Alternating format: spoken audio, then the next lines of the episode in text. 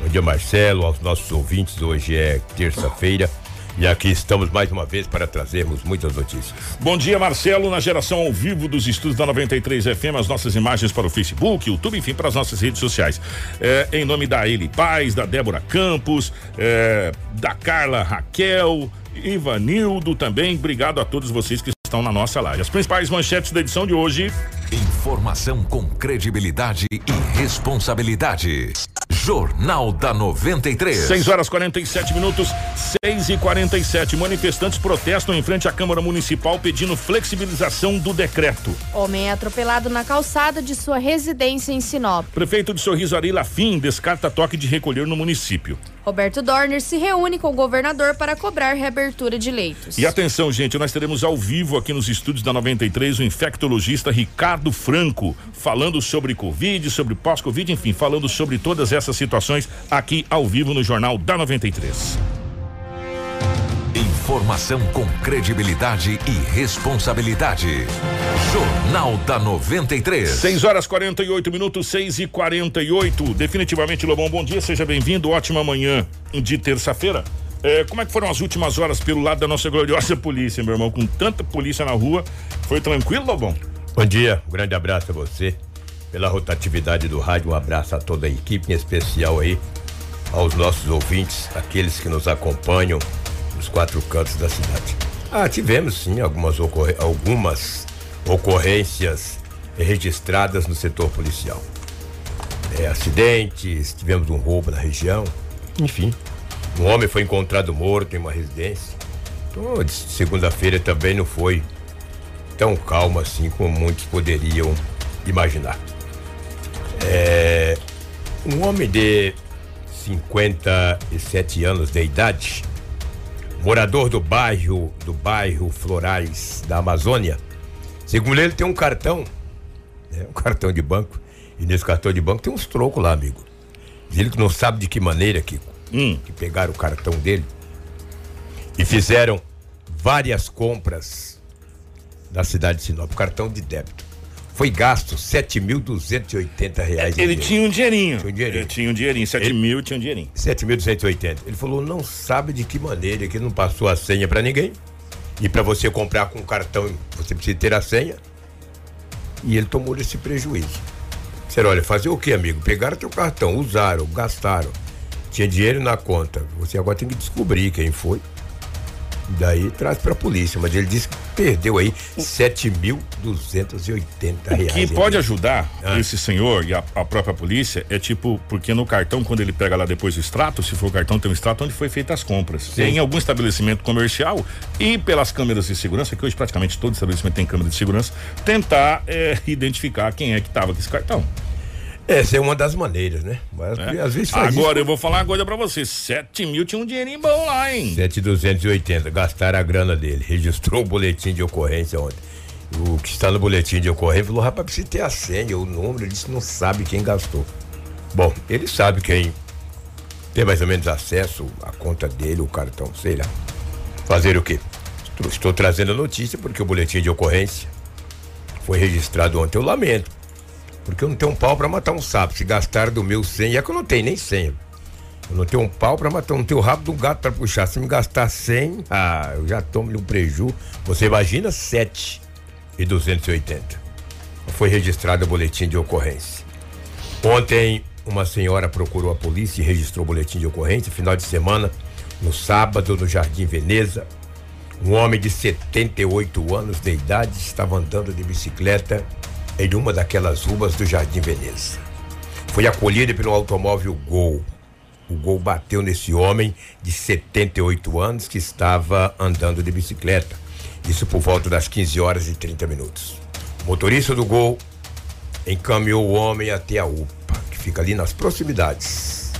Depois procurou a família e falou: Olha, eu me envolvi no acidente com o senhor e tal, mas já está no hospital, na UPA.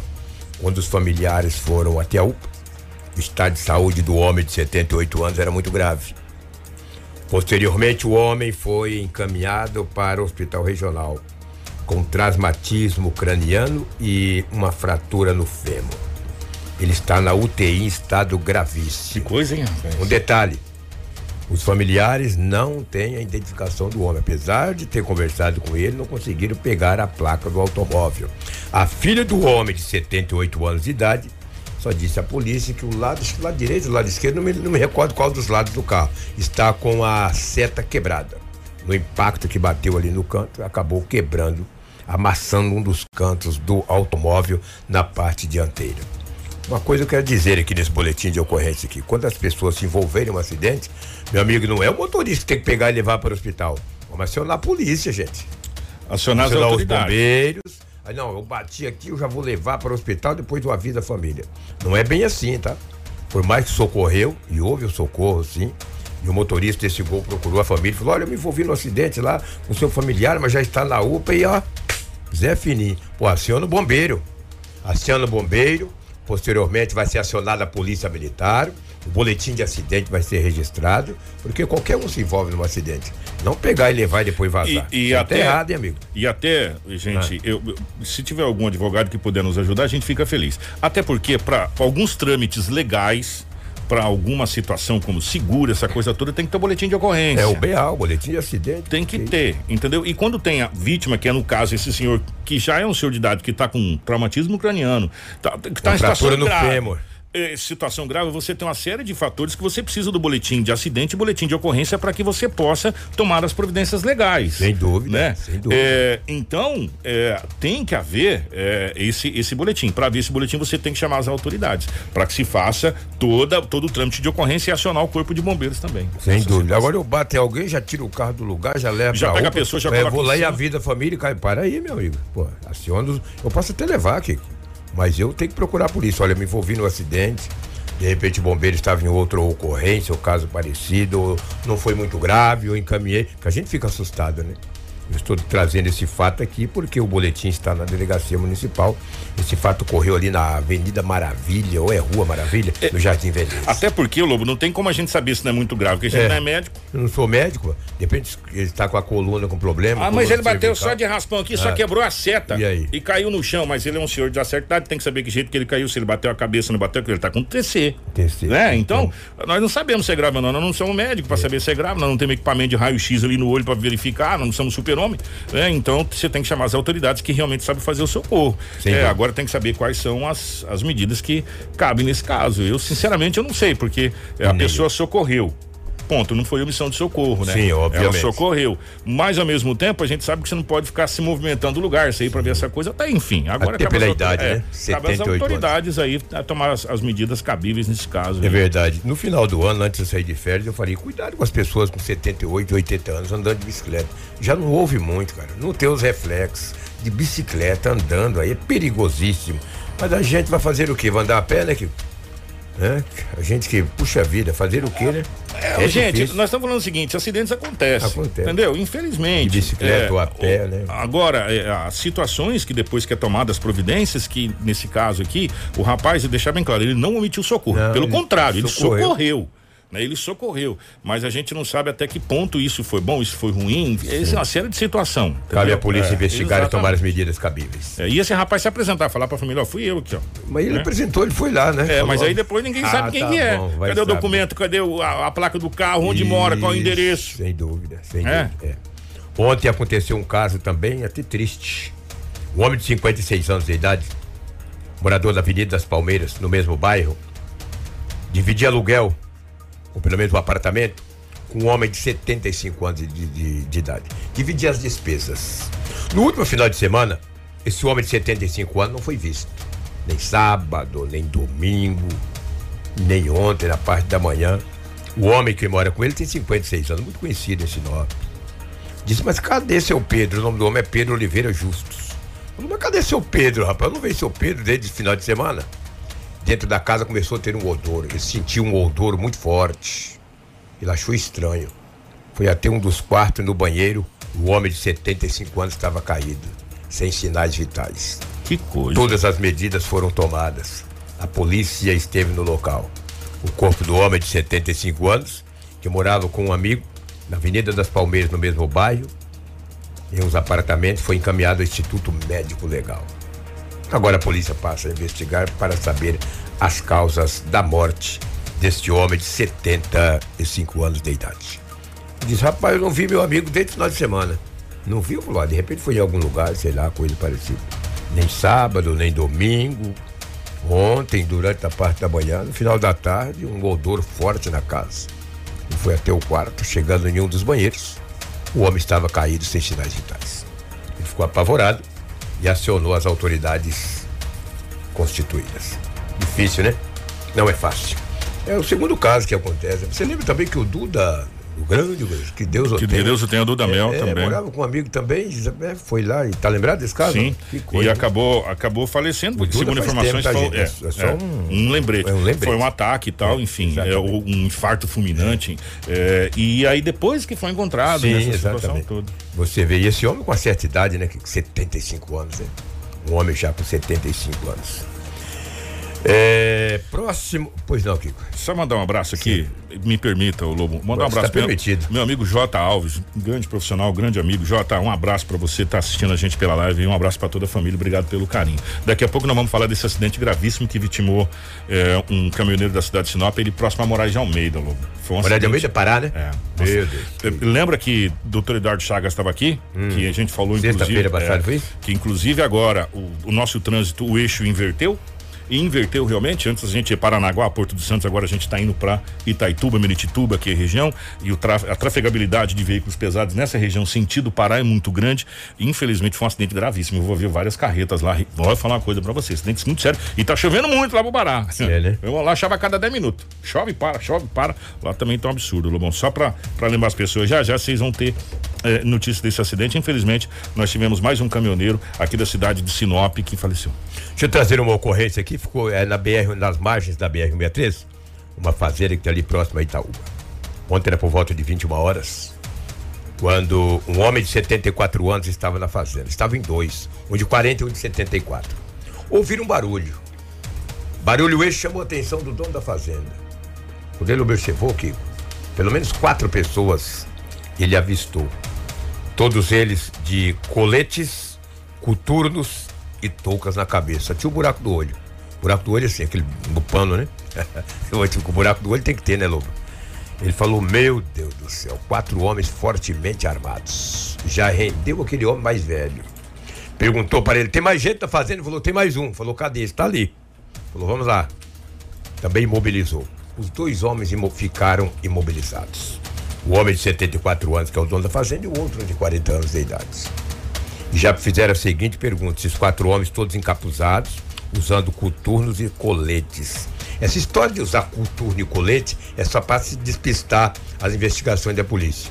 Lá tá de coturno, tá de colete, é tudo ladrão, desqualificado, sem essência. Ô, Lobo, se você pegar as imagens aí, ó, recentemente a, a polícia fez uma apreensão lá, que tava na polícia lá, os coletes, algema. É verdade, verdade, é, bem lembrado. Camiseta da polícia civil, um monte Bem de lembrado. coisa lá em cima. É só para despistar. Aí os homens com colete, aquelas toucas na cabeça, perguntaram para eles: cadê a soja? Ele falou: não, não temos soja. De maneira, nós não temos soja. Diz: cadê os defensivos agrícolas? Nós também não temos. Cadê o ouro? Também não temos. O que que tem? Olhou, tinha milhos. Olha que situação, velho. Foram levados 145 sacas de milho. Cara, E daí, o que está no boletim de ocorrência, eu não entendo de milho que eu não planto nem um pé de alface. Diz que o valor de média de cada saca desse milho é 580 reais. Falei, mas que milho é esse, hein, cara? Também não sei. Não tenho conhecimento. é saca pra plantio. Pode ser. É pode porque ser. se- é, é, o- ser. é semente para plantio, quer Pode dizer, ser. cada saca daquela dá quantos hectares, entendeu? Então, Então, pode é. ser. Foram levadas 145 sacas. Que prejuízo. A média de cada saca é de 580 reais. Um detalhe: levaram da fazenda uma Maroc, uma picape estrada e outros itens da fazenda, celulares e outros objetos. Os homens, os quatro homens pegaram, deixou os dois homens da fazenda trancados em um quarto, levaram a chave, tomaram rumo ignorado. Até agora de manhã não foi localizado nem os bandidos, nem a Amarok, nem a picape estrada e muito menos as 580 a 145 sacas de milhos. Os homens tomaram rumo ignorado. O boletim de ocorrência foi registrado na delegacia de polícia. Mas você vê que eles chegaram com muita, olha, Eles tinham coisa. Eles sabiam o que tinha na fazenda. Cara, eu vou falar. Primeiro perguntou da soja. Disse, não, aqui nós não temos soja. Ouro.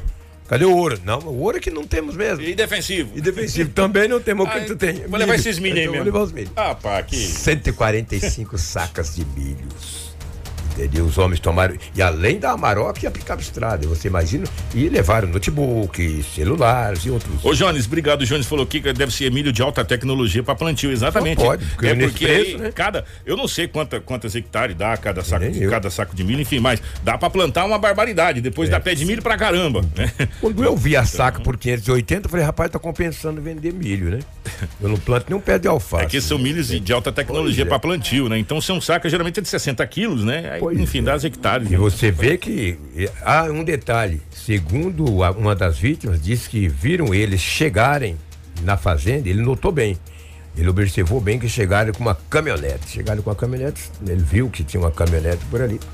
Além da caminhonete que eles chegaram, levaram mais duas: uma picape estrada e a Maroc e a 145 sacas de milho, ó. Vazaram, foram embora até agora. Ninguém foi preso. A Polícia Civil passa a investigar o caso. Tivemos outras e outras outras coisitas, mas mas sem muita gravidade. Agora, que foi um plantão de segunda para terça bastante movimentado, Foi, isso foi. né? Isso Apesar foi. da, da, da, da polícia tá aí. O Jones colocou, o Jones falou, ó, aproximadamente são 60 mil sementes por saco. Então daria 60 mil pés 60 mil de pés. Por isso que é caro, uma isso é barbaridade estranha aí. É, é, e aí eu vou falar uma coisa pra você. Ô, Jones, valeu, obrigado. É que a gente não entende muito essa questão de não entendo. lavoura. Eu já falei aqui Agora, que, que é caro, 500 e poucos contra um saco. É 580, caro, né? exatamente. Agora a gente, porque dá pra você plantar 60 mil pés de, De milho, de milho, rapaz. É dá uma barbaridade. Então tá aí. Obrigado, viu, Jones? Eu, aproveitar aqui e mandar um abraço pro pessoal que tá lá em Porto de Galinhas assistindo a gente. Opa, de Galinha Pernambuco. que é isso, um grande abraço é pro pessoal bom, lá em? Porto de Galinhas. Vou conhecer lá um dia. Ó, nós vamos falar primeiro é, do acidente que aconteceu na BR-63. Gente, eu vou falar uma coisa pra você. A cidade, a, a- a região norte do estado do Mato Grosso inverteu o eixo. Quando a gente entrevistou o doutor Eduardo Chagas aqui, a gente falou da, da questão dos- do, levantamento da Rota do Oeste, nessa questão da duplicação, que eles estão na negociação. A coisa tá. A, coisa vai, deverá acontecer. A gente acredita que deverá acontecer. Só que, ao mesmo tempo, é, já começou o processo, e tomara que isso aconteça o mais rápido possível, licitatório para o trecho entre Sinop, que pegaria ali da onde termina a Rota do Oeste, que é ali eh, na divisa com. Na entrada para Juara, naquele trevo que entra para Juara, termina a concessão da Rota do Oeste. E o governo já começa a estudar e já está conversando essa questão de fazer a.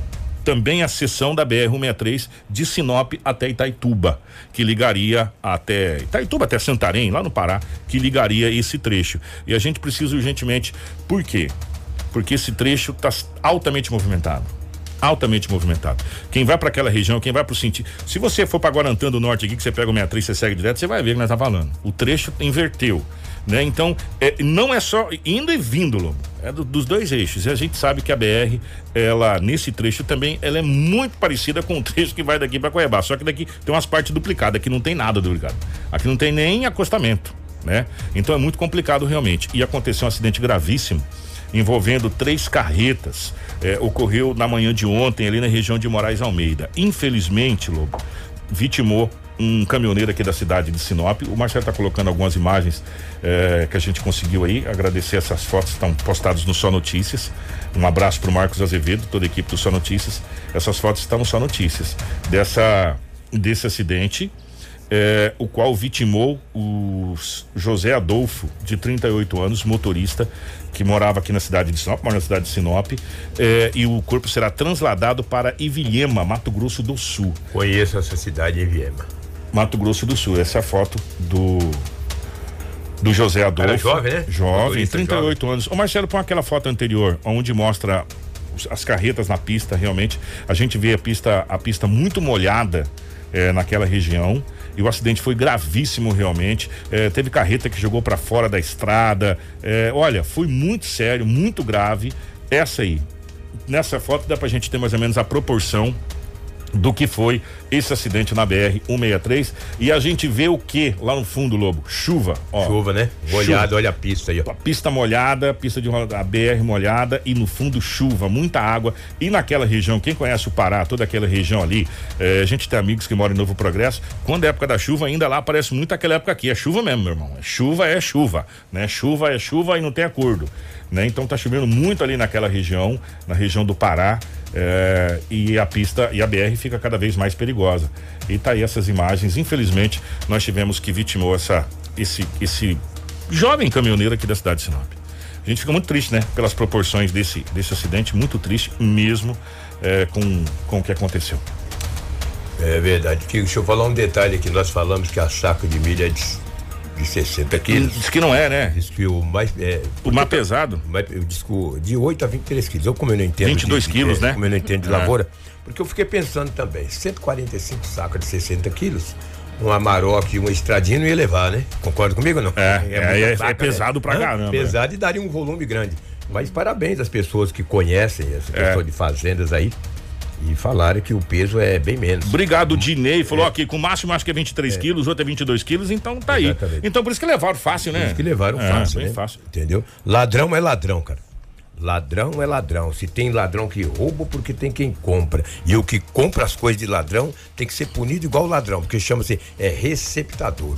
O receptador precisa ser punido duramente. Não tenho dúvidas que, que eu acredito nas forças de segurança e a polícia vai descobrir esses ladrões que praticaram esse roubo esta noite na região de Sinop. É o que tínhamos setor policial. Um grande abraço. Obrigado, Lobão. Tem mais alguma informação da região? Então a gente fecha aqui o nosso policial, porque a gente tem muitas informações aqui no nosso Jornal da 93 e daqui a pouco nós vamos ter ao vivo aqui o, o doutor Ricardo Franco para a gente falar eh, sobre Covid, enfim, sobre várias situações eh, aqui no nosso Jornal da 93. Tudo o que você precisa saber para começar o seu dia. Jornal da 93. Gente, vamos fazer um balanço rápido até terminar com o que aconteceu ontem na Câmara de Vereadores e terminar com a reunião com o prefeito Roberto Dorner e o governador do estado lá na capital com a presença do deputado Dilmar, enfim, nessa nessa nessa visita que o prefeito foi para a questão das UTIs. Mas nós vamos começar aqui falando sobre a cidade de Sorriso.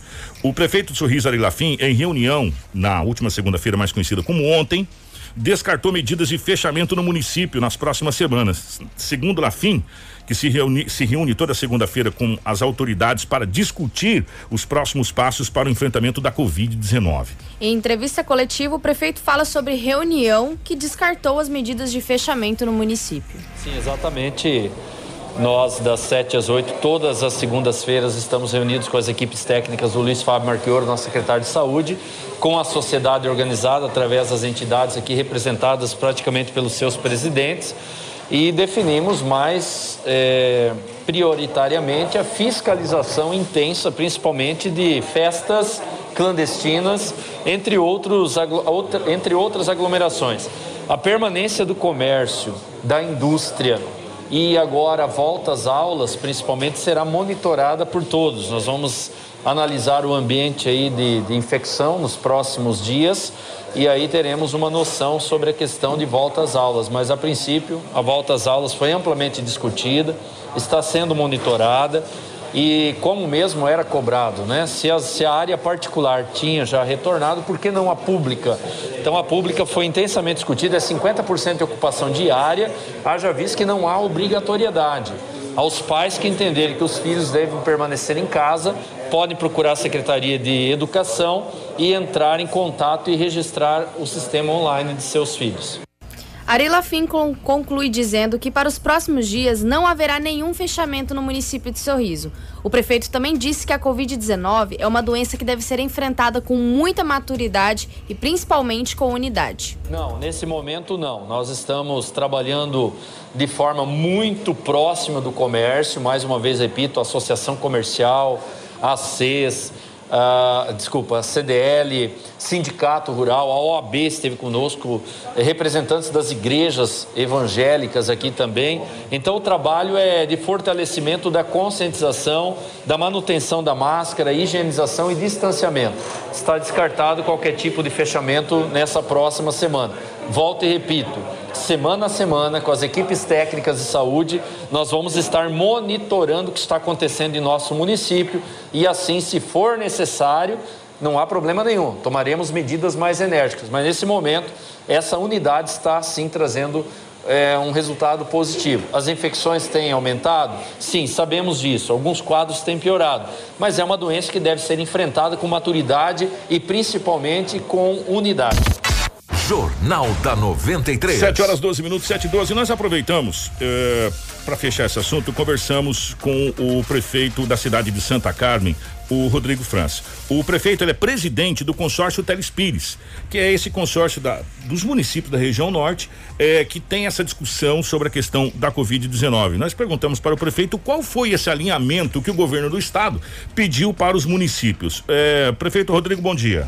Bom dia, Kiko. Bom dia, ouvintes da 93. Nós do consórcio Vale Telespires fizemos a reunião e decidimos por acompanhar o decreto do governo do estado, uma vez analisando a condição de cada município. É, Santa Carmen, por exemplo, nós não temos o objetivo de decretar o toque de recolher devido à sua necessidade do risco baixo. Então a gente está acompanhando os dados conforme o Estado divulga, né? Da, do risco de cada município para cada prefeito tomar suas medidas. E o consórcio deixou claro que cada prefeito teria sua autonomia, porém seguindo umas orientações necessárias no momento. Certo? Obrigado. Jornal da 93. 7 horas 13 minutos. E ontem é, teve na capital do estado Cuiabá o prefeito de Sinop, Roberto Dorner, onde foi agendada uma reunião com o governador do estado, Mauro Mendes, e foi discutido a questão da reabertura dos 10 leitos de UTI é, aqui no hospital é, regional da cidade de Sinop. Esteve presente na reunião o prefeito Roberto Dorner, deputado estadual eh, o Dilmar Dal Bosco e outras autoridades. E logo após a reunião, o governador do estado do Mato Grosso divulgou um vídeo eh, no site oficial do governo do estado, nas redes sociais, de um modo geral, falando sobre esse encontro que aconteceu ontem. É, foi por volta das duas horas, né? Três horas. A reunião iniciou é. às 16 horas. 16 horas, na capital do estado, Cuiabá, com término por volta das, 15, das, das 5 e 30 da tarde, mais ou menos, que foi divulgado esse vídeo. E a gente vai rodar para você agora o vídeo do governador falando dessa reunião que aconteceu ontem na capital do estado, no Palácio Paiaguás, com o prefeito de Sinop, Roberto Dorna. Olá, meus amigos de Sinop, recebendo hoje aqui o prefeito Roberto Dorna, junto com o nosso deputado de Nova do Almoço, o Mauro Carvalho da Casa Civil, e falamos aqui diversos assuntos que ele nos trouxe, mas o principal deles é sobre as UTIs aí, a abertura dos 10 leitos de UTI. O governo já decidiu que vai abrir esses leitos. O que acontece é que nós estamos já por três vezes colocamos a licitação para contratar os profissionais, as empresas que vai tocar isso daí, infelizmente não logrou êxito. Não tivemos né, empresas que atendessem aos requisitos legais. Porque aqui no governo, gente, é diferente da iniciativa privada. Aqui você tem que seguir aquilo que a lei manda, aquilo que a lei determina, para poder contratar corretamente. Mas estamos publicando de novo, estamos tentando fazer todo o esforço possível possível para abrir esses 10 leitos assim como nós estamos fazendo em outras regiões do estado. Essa semana serão 30 novos leitos aí em outras regiões do estado do Mato Grosso e nós estamos comprometidos, determinados, o prefeito aqui cobrando, várias pessoas, Dilmar, todo mundo pedindo isso. O governo já decidiu o que vai fazer. Agora nós temos que contar aí com os profissionais, achar os médicos, né, porque os leitos de UTI tem pronto aí. Tem respirador, tem tudo, até medicamento mas falta realmente contratar a empresa para colocar os profissionais e tocar essas UTI na cidade de Sinop. E mais outras coisas também que nós vamos continuar tratando aí para o bem de Sinop e de toda a região dessa importante cidade aí de Mato Grosso. Não é isso, prefeito? É isso aí. Queria agradecer o governador pelo, pelo momento e dizer que todas as reivindicações que fizemos aqui, o governador foi prontamente, atendeu nós aqui e dizer ao povo de Sinop que tenham calma, porque nós estamos trabalhando, trabalhando pelo bem de Sinop tudo que estamos fazendo aqui é pela saúde de Sinop, pelo bem da nossa cidade. Amigos de Sinop, tenham calma, que nós só estamos trabalhando para o bem. E aí, enquanto isso, gente, olha, no mundo inteiro está assim. A vacina está aí, está chegando devagarzinho, está comprando, está chegando, estamos distribuindo, mas até lá só tem um remédio e o mundo inteiro fala isso, é o distanciamento social. Usar máscara, lavar as mãos, aquilo que todo mundo está careca de saber, mas tem que praticar, porque as pessoas querem tocar a vida como se nada tivesse acontecendo. E aí, infelizmente, o vírus está trazendo todas essas dores e sofrimento para muita gente. Vamos trabalhar, vamos abrir o TI, mas se as pessoas não fizerem a sua parte também, lota 10, lota mais 10, é o que tem acontecido em algumas regiões aí do Brasil, o que é lamentável. Tamo junto, um abraço. Um abraço. Informação com credibilidade e responsabilidade. Jornal da 93. 7 horas 13 minutos, 7 e 13, tá aí, portanto, o resultado da reunião lá do governo do estado do Mato Grosso. E o governo do estado do Mato Grosso vem falando isso há tempos, que não tem quem toca as UTIs. Né? UTI até tem. A gente sempre fala, ter prédio, ter as coisas, agora se é, operacionalizar é que é outra situação.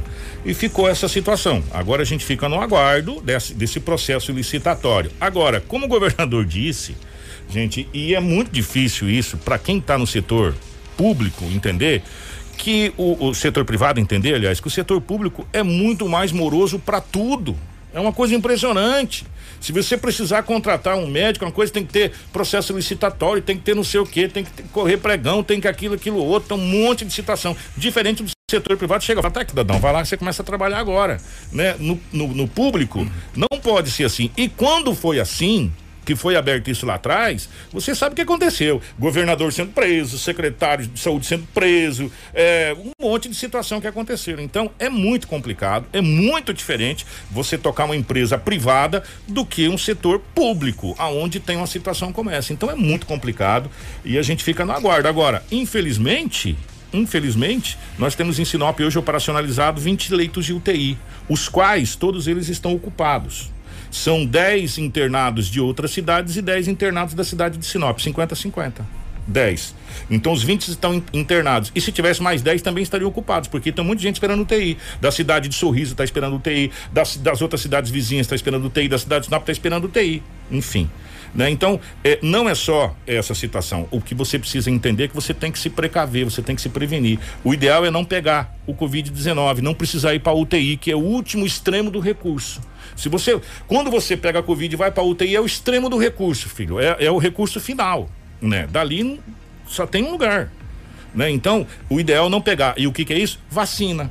Né? É, é, a gente se apegar à esperança da vacina. Que o Brasil já vacinou quase 4 milhões de pessoas até agora, tá morosa, tá lenta a vacinação, é pouca vacina. Esse é o ideal. Por isso, nós convidamos aqui uma das grandes autoridades é, da cidade de Sinop na questão de infectologia, com o infectologista Dr. Ricardo Franco, que é do Hospital Santo Antônio, o qual primeiro cumprimento, obrigado pela presença, doutor, um prazer tê-lo aqui na nossa 93 FM no Jornal da 93. Bom dia, Kiko. Obrigado os ouvintes da Rádio 93. É um prazer estar aqui hoje para a gente tentar esclarecer e tirar as dúvidas e deixar a população um pouco mais consciente e mais orientada sobre quais medidas devem ser adotadas. Doutor, eu preciso perguntar duas coisas. Eu li algumas entrevistas, o qual o senhor eh, já falou a esse respeito, mas eu tenho que perguntar aqui. Eh, na sua opinião, como infectologista, médico renomado, que tem eh, know-how nessa situação, toque de recolher e lockdown que foi aplicado em Sinop e no resto, em grande parte do Brasil, São Paulo passou por isso, um monte de situação, um monte de cidade passou por isso, resolve a situação? A gente tem visto que isso não, não tem trazido uma, uma resposta como a gente gostaria. Na prática, a gente tem visto que lockdown se provou totalmente ineficaz, né? Onde a gente percebeu que ficar isolado dentro de casa acabou que as pessoas acabaram adquirindo a doença da mesma forma. É, por conta disso, acabaram ficando é, sem procurar o auxílio para tratar as outras doenças. Então, aquela, aquela reclusão das pessoas ficarem totalmente isoladas, é, sem ter o, o, o, seu dia a dia, a gente percebe que não diminuiu a infecção e as outras doenças começaram a, a se manifestar. Né? Ou seja, a pessoa que tinha um problema de coração deixou de ir no cardiologista porque não podia sair. A pessoa que era diabético deixou de fazer o acompanhamento. E a gente começa a ver essas pessoas hoje, quando adquirem a doença, adquirem o Covid, elas acabam chegando de uma forma mais descompensada, né? E com maior risco de propensão a desenvolver um quadro grave. A questão do, da restrição de horário, né?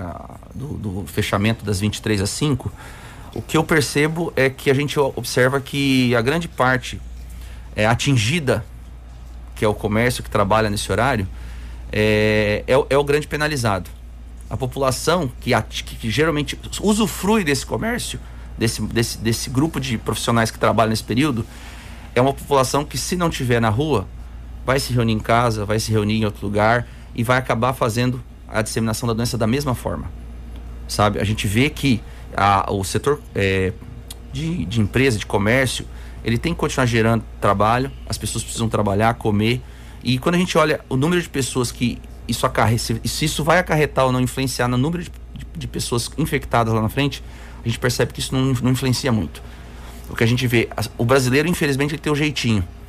Então, se as pessoas se conscientizassem de que eu tenho que ter minhas condutas de cuidado diário e a gente fizesse um modo de restrição, e aí sim, uma restrição em número de pessoas dentro do estabelecimento, 24 horas, ou seja, em qualquer estabelecimento, em qualquer ambiente, aí sim a gente teria uma taxa menor. O que a gente vê, não querendo criticar nenhum setor do comércio, mas por exemplo, a gente vê às vezes mercados lotados às 6 horas da tarde e ninguém se preocupa com a quantidade de pessoas lá dentro.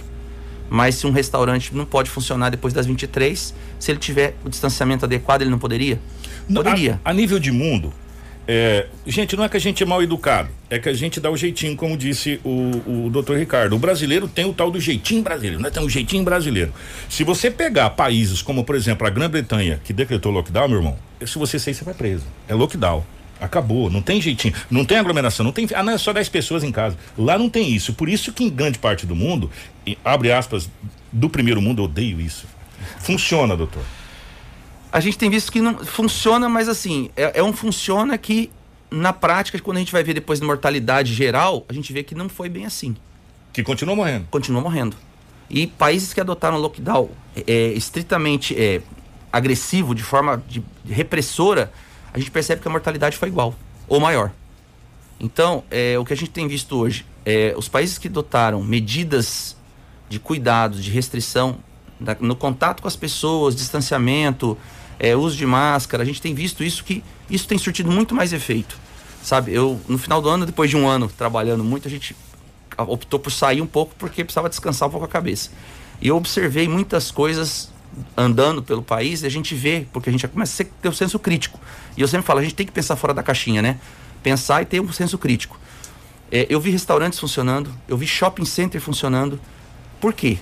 Ah, dentro da loja eu tenho cinco atendentes, eu tenho cinco clientes. A loja tem um espaçamento que cabe cinco pessoas dentro, então cinco pessoas dentro. Não aquela aglomeração de ah, a loja, por exemplo, pensar uma loja de departamento que pode ter mil pessoas lá dentro, mas tem cinco ou seis comprando, né? Então a gente vê que esse tipo de planejamento tem que ser feito, porque isso faz a economia girar e a gente tem que lembrar que maior do que o problema do Covid é todo a sequela, todo o estrago econômico que faz. Então vai ter muita gente que vai adquirir Covid, a gente tem que entender que isso é uma reação, nós vamos ter que conviver com essa doença, né? então nós temos que aprender a trabalhar os essa doença- meios. essa doença vai fazer parte da nossa vida a partir de agora? Eu acredito que vai. Da mesma forma como a gente teve H1N1, como a gente teve as outras. A questão é que, com o passar do tempo, a gente vai ter vacina mais eficaz, vai ter uma situação de controle melhor da, da, da, da situação e a gente vai conseguir trabalhar isso a ponto de conseguir tocar a vida e, apesar de ter uma doença que a gente sabe que tem um impacto importante nas nossas, nas nossas vidas, ou seja, você adquiriu o Covid, a chance de você ficar mal, de, de ter uma hospitalização, de ter que ir para um UTI existe, vai ser uma coisa que a gente vai gradativamente acalmar. O que eu vejo que aconteceu com, com uma intensidade muito grande, isso assusta muito a gente. E às vezes a gente vê as pessoas, às vezes, tomando medidas, às vezes precipitadas, por conta de, de simplesmente pelo pânico que causou a doença em um ano. Então eu olho é, o que aconteceu há um ano atrás e hoje. A gente vê a doença da mesma forma? Não, a gente tem que crescer. A gente aprendeu como trabalha com a doença, como trata a doença, como evita a doença, né? Isso tudo a gente tem que trazer para o nosso dia a dia. A gente não pode ficar parado como, se, como aconteceu lá no começo de 2020, quando a gente não sabia nada da doença.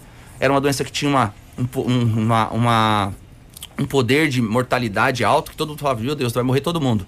Né? E aí as pessoas criaram um pânico. E hoje a gente vê que se eu tomar as medidas, os cuidados necessários, eu consigo tocar minha vida. E eu coloco isso como exemplo porque eu trabalhando com um ano de Covid, né? Eu, graças a Deus, tive a felicidade de tomar a primeira dose da vacina agora, mas trabalhando um ano com Covid, todo dia, o dia todo, não peguei. Então, são cuidados que têm que ser feitos. Ah, eu tenho fator sorte, Deus pode ter me protegido também, eu também conto, conto com isso. Mas a gente tem que entender que os cuidados do dia a dia talvez sejam muito mais importantes para a gente voltar a ter uma vida normal, ou próxima do normal. Eu tenho duas perguntas. Primeiro, você não virou jacaré, né, Cavacinho? Não, ainda não. Pelo menos ainda não, Ainda né? não. Mas quanto tempo? É, o, o- o doutor, muito se fala, até pra gente mudar, porque eu quero vir depois pra síndrome pós-Covid, gente. As pessoas não estão entendendo o que acontece depois com quem pega Covid. Eu quero falar sobre esse assunto. Mas muito está se, se colocando, doutor, que ah, setores do Brasil só voltam a funcionar com o número de UTIs que a cidade tem.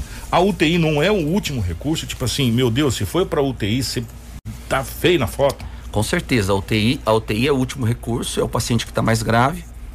Mas o que a gente percebe, e, e, a gente tem que olhar com muito cuidado também, é que assim, a nossa política de saúde dos últimos, das últimas décadas, a gente viu inúmeros leitos de, de, de, de, de hospital sendo fechados, fechados, fechados. E a gente viu também inúmeros leitos com o Covid sendo abertos e depois sendo fechados novamente. Né? E a gente começa a preocupar o caos que está se, se, tornando tudo e a gente tem que ver que a política ó, é, é, associada, mas ela tem que ser baseada em dados técnicos. E a gente vê que hoje, se a gente está penando com o número de vagas, por exemplo, em UTI, porque foi fechado, foram fechados leitos. Então a gente tem que rever isso e se embasar de forma técnica, porque é aquilo que você colocou agora há pouco no censo. A gente hoje tem um número de vagas pequeno para nossa região, né? E o número de pacientes da nossa cidade é pequeno também. Então, o que, que vai mudar a gente, a nossa postura? É a forma como a gente trabalha no dia a dia. E isso vai diminuir a necessidade de leitos, mas os leitos sempre vão ser a última fronteira. E a UTI é o último momento que o paciente tem a chance de sair.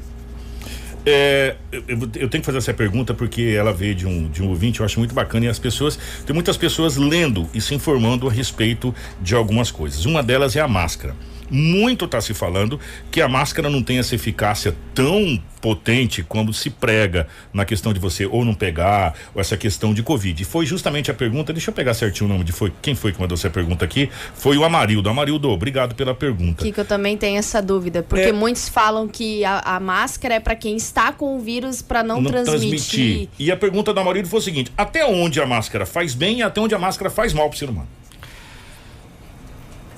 O questionamento existe com, uma, com uma clareza muito grande. Essa pergunta que você faz é a pergunta que talvez valha um milhão de dólares, né?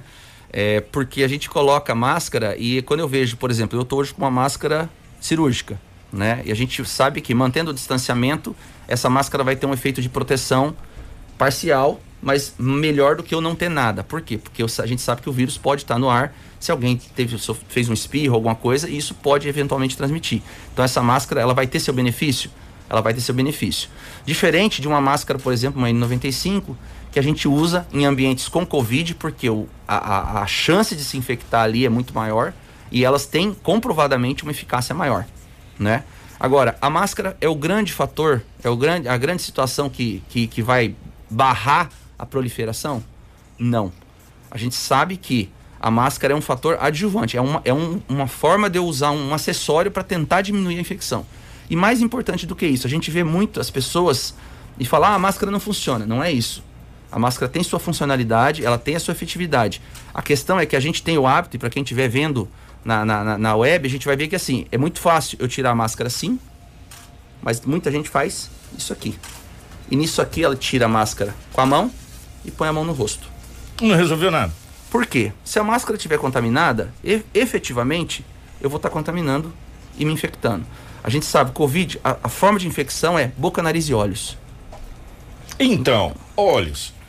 então é... vamos lá. Ah, eu, eu, não uso óculos, mas. Pois é, eu, eu, uso, tirei aqui agora um pouco, porque às vezes acaba embaçando e a máscara atrapalha um pouco também, ela dizer, embaça, eu, né? Eu uso, mas eu sou um irresponsável que eu deixei na caixa. Né? eu tô com o olho. A máscara. Existe o risco? Lógico que existe. Agora a gente sabe que o contato com, com, com o vírus no ar, porque a gente tá aqui num ambiente fechado, por exemplo, eu adquiri o vírus pelo contato com a mucosa.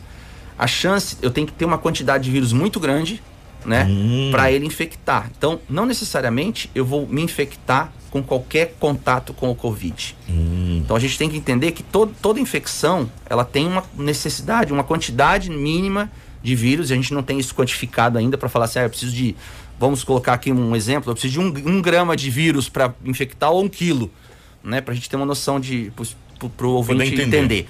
Então a gente não tem essa situação, a gente tem que ter o cuidado.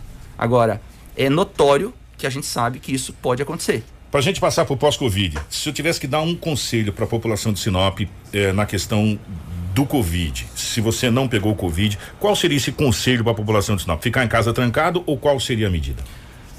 Eu diria que o ficar trancado em casa não resolve.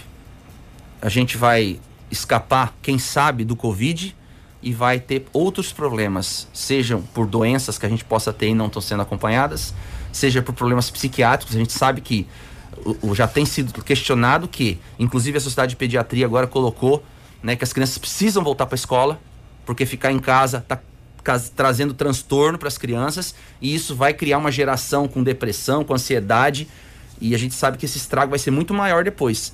Então, o que a gente tem que olhar? Nós temos uma doença que virou global, com uma mortalidade que não pode ser ignorada, mas quando a gente olha comparado com outras pestes que nós tivemos no passado, o número de, mor de mortalidade, não aqui menosprezando nenhuma morte, né? A gente sabe a perda, a, a dor de cada pessoa que perdeu. É uma, exatamente, a gente não pode ser é, insensível a isso. Mas a gente olha que é uma doença que, comparada com outras doenças, num tempo que antigamente as pessoas não tinham a facilidade de mobilidade que nós temos. Então, se a gente pensar em pestes de 100 anos atrás, que morreram 40 milhões de pessoas, né? A gente começa a olhar, ah, quantos morreram? Morreram bastante pessoas dessa vez. Tem bastante, bastante número de óbitos, mas a gente vê que é uma doença que a gente vai ter que passar por cima dela, enfrentar e continuar vivendo. Conviver. Conviver, A vacina, ela é, ela é a saída. A vacina eu acredito piamente que ela é a saída. O que a gente ainda não tem é aquela segurança para afirmar que ela vai resolver todos os problemas ainda. Até porque é uma vacina, é uma doença nova, a gente sabe pouco da doença, tratamentos são extremamente contraditórios, a gente sempre coloca, tem quem defende, tem quem é contra. Eu sempre falo que eu procuro respeitar a opinião de cada um, porque cada um tem sua forma de pensar. A vacina talvez seja a melhor forma, mas ela está muito, muito precoce.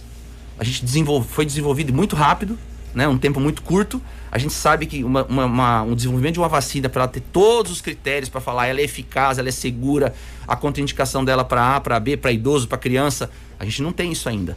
Mas é o que nós temos nesse momento. E Mas... por isso que eu falo, a gente tem que se agarrar à vacina e, e entender que ela é a solução? É. E a gente não pode menosprezar. É aquela, entre ter 50% de chance e nada, é melhor eu prefiro ter, ter 50%. Ah, ah, pegando os últimos dados, se eu não estou enganado aqui, ontem que eu acabei lendo, se, se for chamar com hoje, a gente chega a quase 4 milhões de brasileiros vacinados. Uhum. É, desses, você teve contato de alguma pessoa que morreu pós-vacina? Ou, ou, até agora as reações foram, que teve reações adversas que a gente, que a gente viu, mas que foram acompanhadas e se resolveu? Então, o que a gente tem visto é reações aqui na nossa cidade, o que eu observei entre colaboradores do hospital, enfim, as pessoas que eu conheço que tomaram a vacina, o que a gente observou foram reações vacinais típicas de qualquer vacina. Até o presente momento, a gente tem visto e observado isso aqui na nossa região. Eu tenho acompanhado alguns grupos no Brasil que eles colocam com histórias de pessoas que morreram pós-vacina, enfim. Isso tudo tem que ser levantado de forma séria, para a gente também não criar um alarde e não criar um problema que é, eu falo, a gente tem, o, o, no nosso país a gente tem um, um, um grande viés que é problematizar tudo. Né? Então, qualquer problema, que qualquer assunto que a gente, a gente cria um problema para tentar polemizar. Então, eu acho que assim, podem ter casos de morte pela vacina? Lógico que pode. Qualquer vacina pode ter isso. Você pode ter uma reação alérgica a algum componente da vacina e não é a vacina do Covid. Qualquer vacina pode ter isso. Na prática, as vacinas são seguras. A gente vê isso com muito, muita raridade, um evento adverso grave em vacina. Então a gente não pode descartar o uso da vacina, por quê? Porque ela talvez seja a maneira mais segura e rápida da gente passar por essa doença e continuar tocando a vida. Rafa. É, o que o senhor acredita no, no, kit Covid? Antes mesmo da vacina, o kit Covid veio aí como uma solução de amenizar os sintomas é, do Covid enquanto a pessoa está ali com o vírus, com a doença. O senhor acredita que o kit, kit Covid é uma coisa boa ainda? Eu acredito que o kit Covid ele tem seu benefício, mas não da forma como o kit. Tá? Eu acho que a gente tem que individualizar cada paciente é, quando a gente pensa e fala em tratamento precoce, a gente tem que lembrar que precoce é até o terceiro dia. E às vezes, na maioria das vezes, o paciente chega com mais tempo do que isso. Então, a gente tem observado, principalmente pacientes que alguém da família positivou, e aí, ao menor sintoma que os outros tiveram, fizeram tratamento, a gente tem visto uma evolução melhor. O que eu vejo? A, o tratamento foi politizado. E aí começa aquele conflito de interesses para quem quer. E eu, eu sempre falo que a gente tem que trabalhar com a, com a mesma balança, pesando sempre a mesma balança. Então, eu não tenho evidências é, fiéis e que eu possa ser falar que são incontestáveis de que o tratamento funciona, que ele é perfeito, que é a melhor opção do mundo. Mas eu também tenho evidências que ele tem o seu, o seu valor. Neste momento é aquilo, a mesma coisa que eu falei para vacina, é o que eu tenho. Depende do organismo Depende também, do né? organismo, depende da pessoa. A gente tem uma situação muito difícil e talvez esse seja o grande problema para questionar tratamento precoce, é porque numa doença que 80% da população vai passar assintomático, para eu conseguir o número de pacientes num estudo que usaram a medicação e que houve benefício, esse número tem que ser gigantesco. Diferente de uma doença que 90% vai ficar ruim. Então, se eu tomo uma medicação e ela, a gente percebe que 10%, 15% re- tiveram eficácia, você consegue mais rápido provar que o medicamento, o medicamento funciona.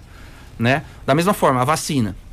A gente tem um tempo muito curto de, de estudo, mas é o que a gente tem para usar. Né? Ela tem toda a eficácia? Não tem a eficácia que a gente gostaria. Né? A gente gostaria de 100%. Não tem. Ela tem efeitos colaterais? Possível. Ela pode ser usada em idosos? Não sabemos ainda, mas estamos usando porque é o que nós temos. Eu acho que a gente tem que se apegar a isso e entender que as medidas são feitas de acordo com o que nós temos em mãos.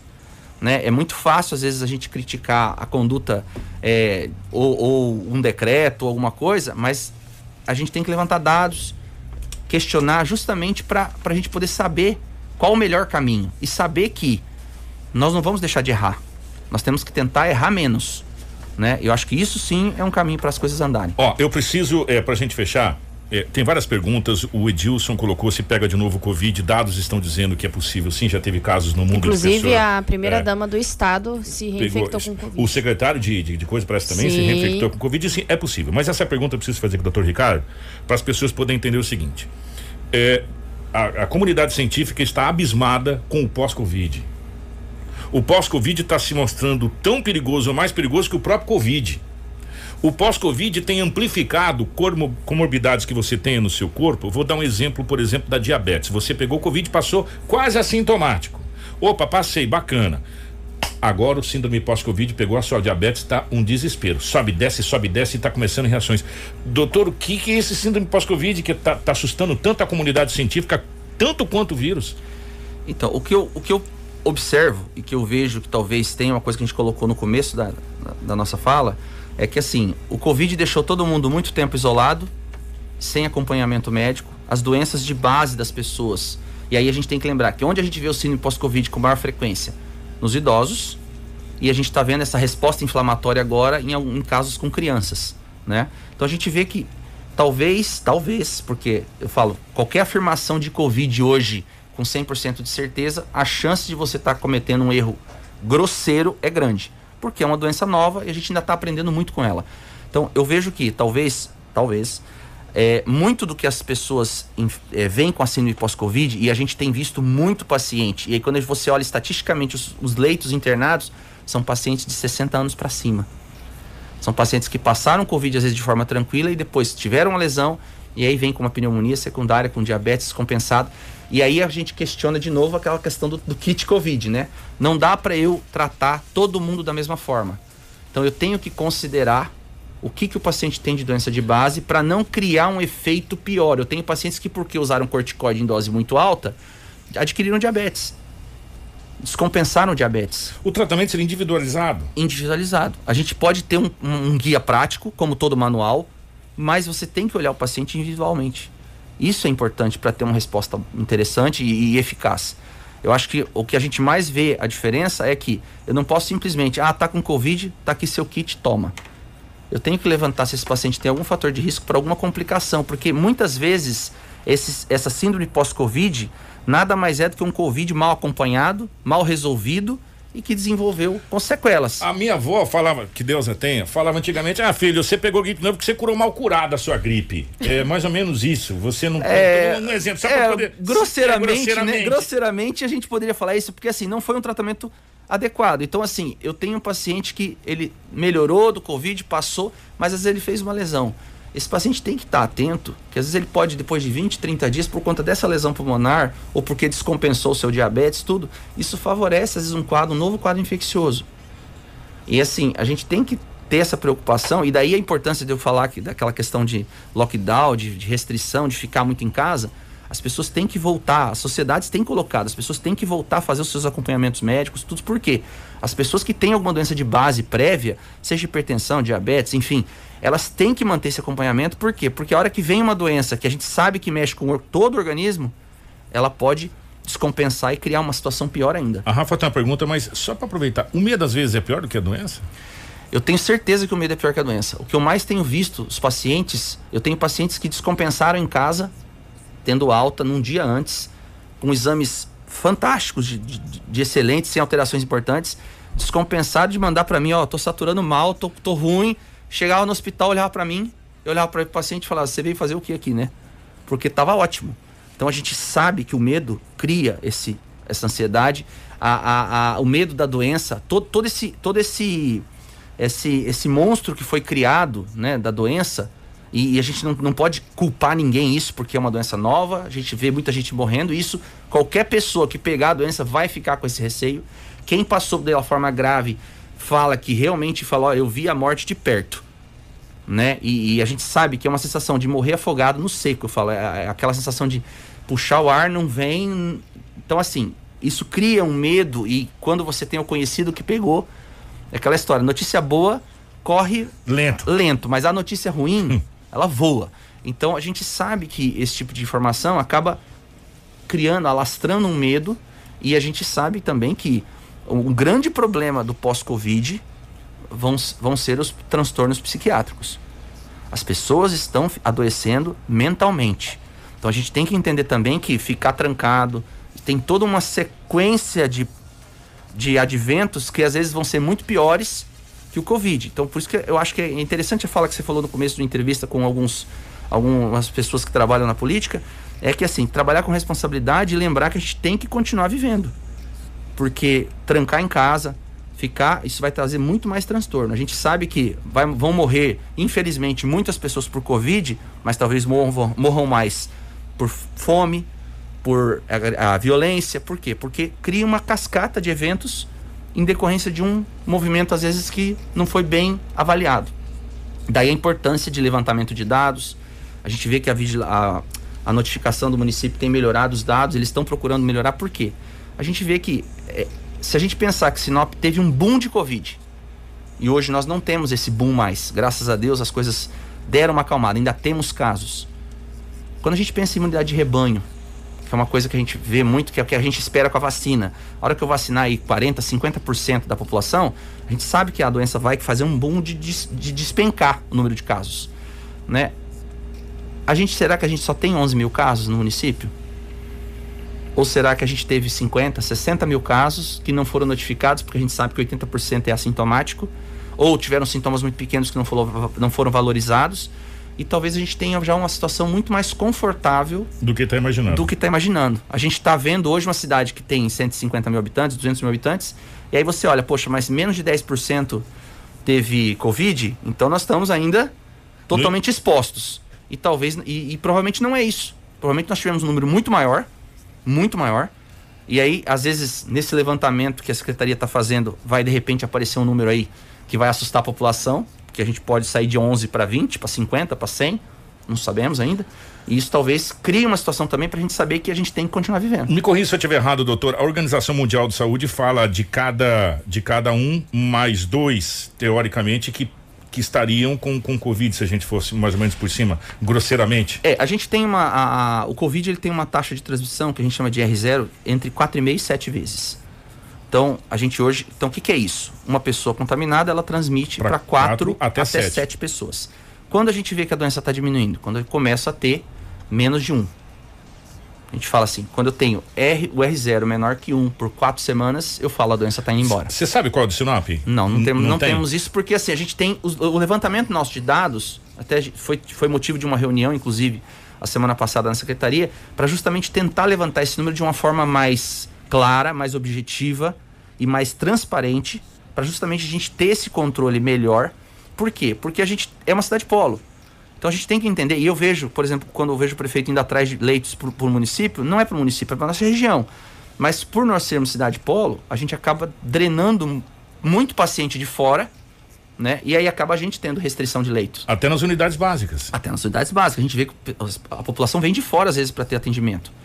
Então a gente tem que ver esse, esse cuidado de ter os números, ter os dados. Por quê? Porque se eu tenho, por exemplo, vamos colocar um número para ficar fácil a conta. Eu tenho 50 leitos em Sinop para Covid e eu tenho 40 pacientes internados. Desses 40, eu tenho só 10 de Sinop, eu tenho um problema de leitos, e aí a, a, a briga é com o Estado para criar essa situação de dar suporte para a região, mas o município em si tem uma situação confortável. Então, a gente tem que pensar nas medidas, inclusive aquelas medidas restritivas que eu coloquei de uma situação de restaurantes, bares, enfim, não é fechar, é restringir o número de pessoas e nesse momento fiscalizar de forma ostensiva. Então, eu vejo, eu vejo que eh, em Santa Catarina, esse final de semana, eu estava lendo o jornal de lá. Eh, no final de semana, a prefeitura multou em 700 mil reais. Teve um restaurante que tomou 100 mil reais de multa. Por quê? Não respeitou as normas. Já tinha sido advertido, já tinha sido orientado. É aquela história, a primeira multa é 1, a segunda é 10, a terceira é 100 subindo. e vai subindo. A gente ficava com o doutor Rodrigo aqui o dia todo conversando, que está sendo um papo é tão esclarecedor de uma maneira assim que a gente nunca teve. É, a Rafa vai fazer a última pergunta pro doutor, mas levando a escala de 0 a 7, vamos lá, de 4 a 7, é, vamos supor, vamos a pegar o número menor, 4. Sinop teria mais de 44 mil pessoas que já teria pegado Covid pelos dados da Organização Mundial de Saúde, gente. Não é nossos dados, foi a organização que fez esses dados, de 4 a 7 pessoas que cada um com Covid infecta. Então, se a gente levar em conta 11 mil, eu estou colocando baixo, 11 Sim. mil infectados vezes 4, 44 mil pessoas que já contraíram a Covid em Sinop. Esse número podendo chegar, inclusive, acima de 70 mil pessoas que já pegaram, se a gente levar a taxa de infecção. Se a gente colocar aquela taxa de, de, de rebanho, que a gente fala que é a imunidade de rebanho, a gente considera que é entre 25 e 50, 60%, dependendo da doença. Então, se a gente pensar que Sinop tem 150 mil pessoas, moradores de Sinop, se a gente pensar em 25%, a gente vai ter um número que está muito acima do que nós temos notificado. Para a gente ter tido um boom que a gente teve ano passado no número de casos e hoje ter uma situação relativamente confortável, né? Em, comparando com o ano passado. Com o ano passado. Então a gente, ah, a gente ainda está tendo casos? Ainda está tendo casos. Nós vamos continuar tendo? Vamos continuar. Nós temos que conviver com a doença. Né? É mais uma doença. Daqui a dia ela vai ser mais uma doença entre tantas. E vai surgir uma nova. E daqui a pouco surge outra e. Rafa, pra gente fechar, porque já estouramos todos os tempos aqui possível e o pessoal tá na live aqui. Obrigado, gente. É, olha, tá demais. Doutor, teve alguns casos de pessoas que permaneceram com os sintomas da Covid, mesmo se curando da Covid, que foi o caso da, da perca do paladar isso é psicológico ou realmente tem casos das pessoas que ficam com a, os sintomas do pós-Covid? A gente vê as sequelas, né? É. é. É, é. possível, a gente tem visto, eu tenho pacientes que ficaram 60, 90 dias com falta de ar. Então, assim, não, não toleram andar muito que cansam. Pacientes com perda de paladar, com perda de olfato, né? Ou seja, não sente gosto, não sente cheiro. E vão ficar às vezes 15, 20, 30, 60, 90 dias com o paladar alterado né? E aí a gente fala que isso aí tem que fazer um treinamento com, com aromas, com, com, com essências, justamente para você a, re, reaprender. Re, reaprender. Então, assim, ah, tem, paci tem pacientes que a gente vê que eles saturam muito bem a hora que você chega e fala, respira assim. Aí quando ele sai da, do, do, do, do, ambiente ali que a gente estava orientando, eles, no quarto, às vezes ele chega lá, ele muda a respiração, volta para a respiração dele e a gente vê ele de novo desaturando. Aí você fala, respira devagar, respira com calma. Aí ele. Então, até isso, por quê? Porque a ânsia que a doença cria na gente aquela angústia da falta do oxigênio, enfim, isso tudo cria uma ansiedade, o paciente fica. Eu falo que é o, o, o se afogar em, em, seco, né? A gente não está afogando na água, tá? Sim. É, é, uma sensação de desespero que a pessoa tem, e isso não tem o que tira, porque mesmo quando está melhorando, ela só consegue lembrar de quando estava piorando. Essa questão de ofegante melhora com o tempo também. Melhora com o tempo. Tem pacientes que vão ficar, às vezes, dependentes de oxigênio por um tempo. Eu tive vários pacientes que saíram para casa com oxigênio. Vamos fazer fisioterapia, acompanhar com pneumologista. Por quê? Porque vai ser um tempo de reconstrução do que aconteceu. O estrago foi muito grande. Então a gente tem que. Por isso que a gente fala, volta a falar. A gente não pode menosprezar a doença. A gente não pode tomar medidas é, sem pensar, porque isso influencia em vários, em vários fatores. Mas a gente tem que lembrar que é uma doença séria. Então ela tem que ter seu cuidado, tem que ser observado e principalmente aquela história do fique em casa e só vá para o hospital quando estiver faltando ar não cola. Né? A gente sabe que isso está errado. Qualquer sintoma, comece o acompanhamento. Por quê?